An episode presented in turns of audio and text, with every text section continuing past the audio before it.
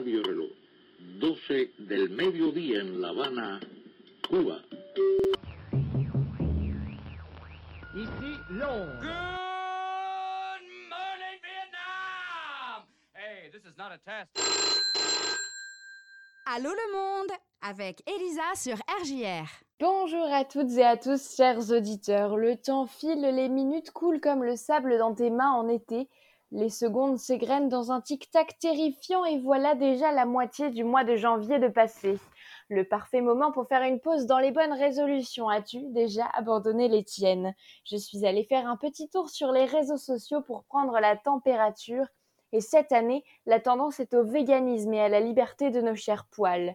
Alors on connaissait le Dry January qui nous venait d'outre-Manche, cette campagne née en 2014 incitant les participants à ne pas boire d'alcool pendant tout le mois de janvier.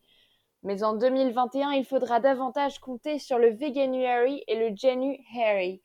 Pour le Veganuary, l'idée est très simple, essayez de ne rien manger d'animal pendant un mois et plus si affinité.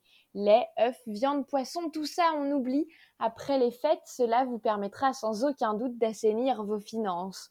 Bon, on ne vous oblige pas à manger des pâtes au beurre non plus.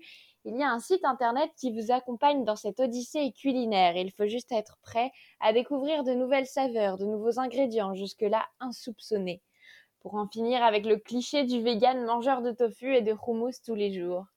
En 2018, une étudiante d'Exeter a lancé le Harry. Cette fois-ci, l'idée c'est d'accepter ses poils.